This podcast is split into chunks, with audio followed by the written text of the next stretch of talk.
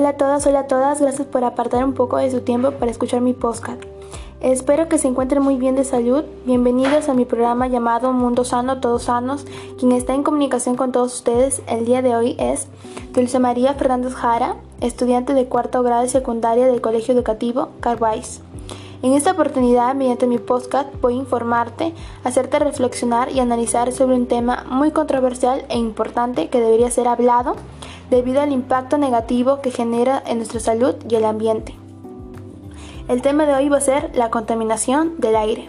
El resumen acerca de lo que voy a hablar de este tema son las actividades humanas que causan la contaminación del aire, las consecuencias vistas desde dos dimensiones, los agentes contaminantes que se producen debido a las actividades humanas, el índice de calidad de aire y las acciones o decisiones eh, que debemos tomar para contrarrestar y evitar así la contaminación del aire. Ya dicho esto, vamos a entrar al tema. Sé que todos hemos escuchado acerca de la contaminación del aire, pero ¿sabemos qué es? ¿Sabemos qué significa?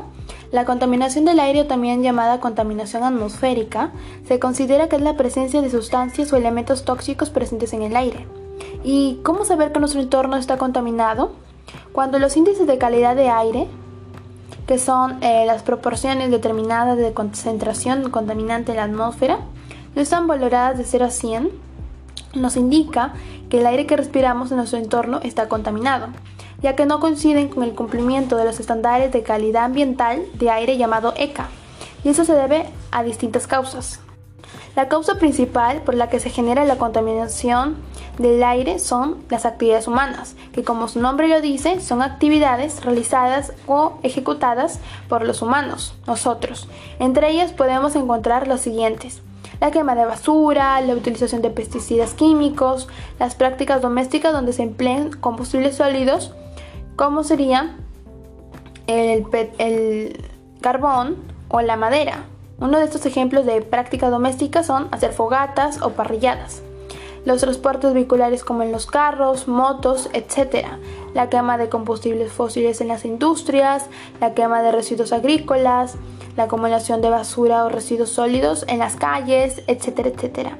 De las cuales, de estas actividades, se producen sustancias o elementos contaminantes que son expulsadas directamente o indirectamente a la atmósfera generando así la contaminación del aire, entre los cuales, eh, son?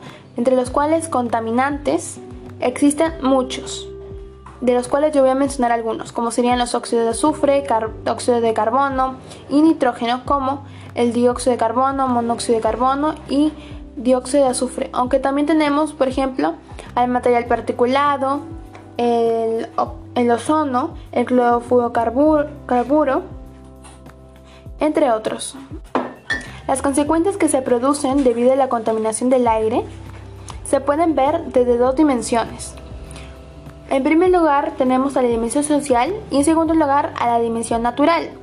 Ya, en la dimensión social, aquí vamos a ver que va a afectar a la salud física y emocional de las personas que habitan en espacios donde el aire está contaminado, dando como resultado lo siguiente, enfermedades respiratorias como asma, neumonía, y otras, enfermedades cardiovasculares, derrames cerebrales, alergias, problemas o alteraciones emocionales como el estrés, preocupación, enojo, etc.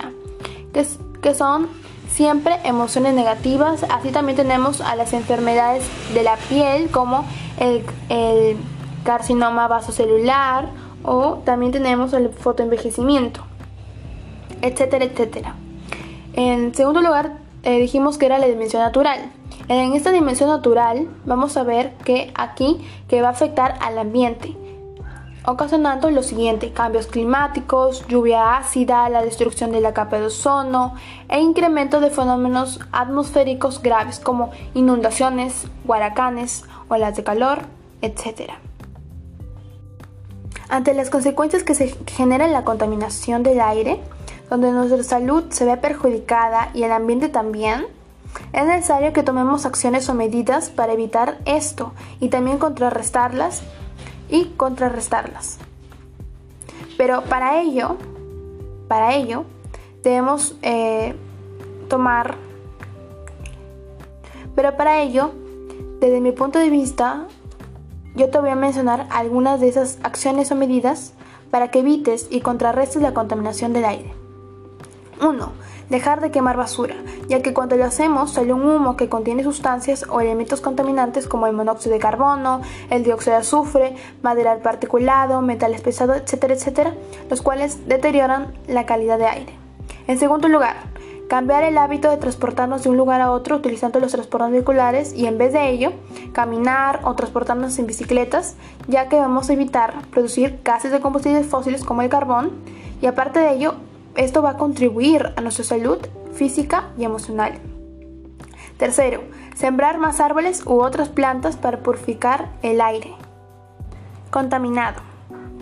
Cuarto, debemos empezar a autorregular nuestras emociones, ya que como, ya que como hemos visto, una de las consecuencias también de la contaminación del aire era los, eh, las alteraciones o problemas emocionales, como el estrés, la preocupación y para para regular esas emociones en estos tiempos, controlarlas y evitar que perjudiquen nuestro bienestar emocional y la de las demás personas que están involucradas, debemos autorregularlas.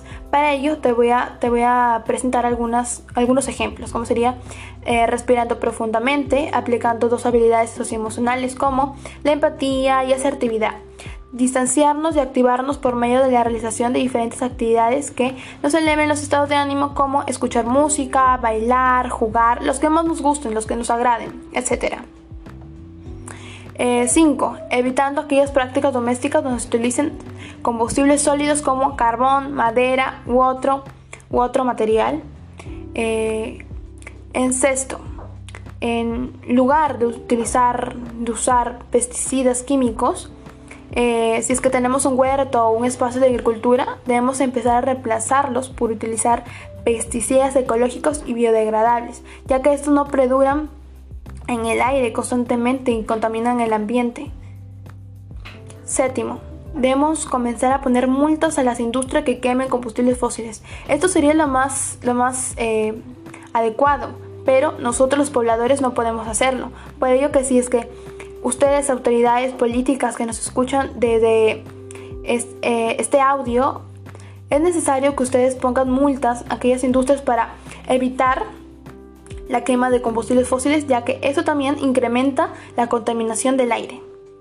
Y aparte de estas acciones, tengo otras de ellas que según mi experiencia, mi experiencia de aprendizaje y a lo largo de mi vida, he puesto en práctica, como sería la propuesta de la actividad física, que nos va, que esta propuesta que ahorita voy a proponer de propuesta de actividad física nos va a ayudar a eh, mitigar los problemas emocionales y algunas enfermedades. El nombre es hacer sentadillas. El tipo de actividad física es de fuerza.